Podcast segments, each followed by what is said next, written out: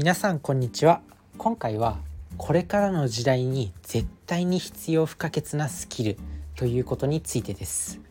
まあさてねまあそれは何かというともうね時間をいろいろかけてはいけないんで結論からお伝えしていくんですけどまあ何か作品を作るっていうことですね。まあ何か作品を作る力スキルまあそういったものが必要になってくるのかなと思います。まあそんなわけでコンテンツですね。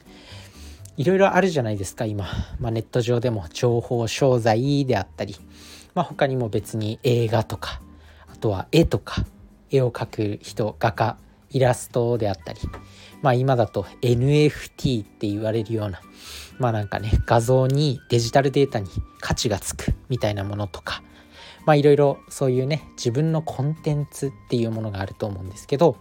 まあ、そういったものにどんどん価値がついていくそして何が一気にこう有名になるかわからないっていうこの時代にやっぱりなんか自分自身がこう作品をずっと生み出していかないとちょっとまずいんじゃないかなっていうことに気づきました。まあ、それは、まあ、最近ね自分自身が YouTube とか、まあ、ネット SNS とかで音楽よく聞くんですけど、まあ、そこでね音楽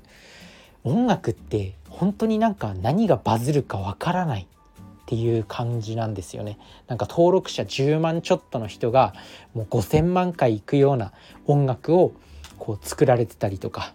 まあそういうこともあるんで本当に音楽とかなんだろうそういうコンテンツを作るっていうことはすごく重要なことなんだと重要なことなんだなと思います。普通に比例してないじゃないですか。まあ多くの100万人の YouTuber が、まあ、100万再生取れれば、まあ、すごいよねみたいなところで音楽を作ってる人って登録者10万人とかでもバズれば一気に5,000万回再生とかいくんですよ。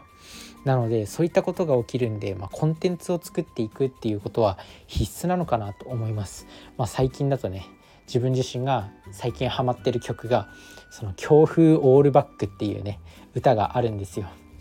そっと出た瞬間終わったわ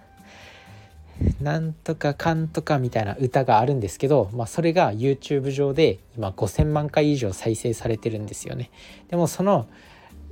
その音楽を作った方のチャンネル登録者数っていうのが10万人ちょっとぐらいしかいないんですよ。なので、まあ、そういったことが起きてくるんで何かこう自分のコンテンツを作り続けるっていうのは重要なのかなと思います。まあ、自分自身もこのポッドキャストでこう情報を発信する情報を自分の声にしてまとめて発信するこれもコンテンツの一つだとは思うんですよね。あとはそれそれぞれ、まあ、YouTube であったりとかあとはブログであったり、まあ、SNS の投稿であったり、まあ、何かそういうねコンテンツを作るっていうところに、まあ、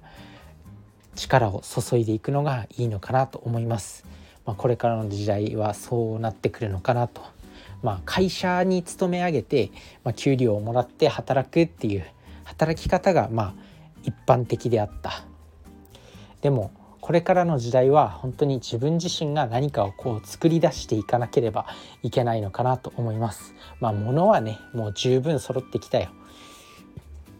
今まではないものを作るっていう例えばテレビを作れば売れるし冷蔵庫を作れば売れるしエアコンを作れば売れるしっていうところだったと思うんですけどもうそういうものはもう全ての人が持ってるとだからこれからの時代はもう本当になんか余暇を満たせるものエンタメを満たせるもの人々の余暇を満たせるものとかこう学びになるものであったりもうなんか生活必需品を売るっていうよりはなんだろうこうもう楽しめるものとか意味のあるものを売る時代っていうのがもうそういう時代に突入してるのかなと思うんで、まあ、何かこう自分のものを作るものづくりが本当に重要になってくるのかなと思います。まあ、今 AI とかも駆使していろんなものが個人でも簡単に作れるようになってきました。まあ、その中でね何かこう作り続けるっていうのは重要なスキル。まあ、なので皆さんも是非何か作り続けてみてください。自分自身もこのポッドキャストで、まあ、発信、まあ、コンテンツを作り続けています。なのでまあこうやってね作り続けていきましょう。それじゃあね。バイバーイ。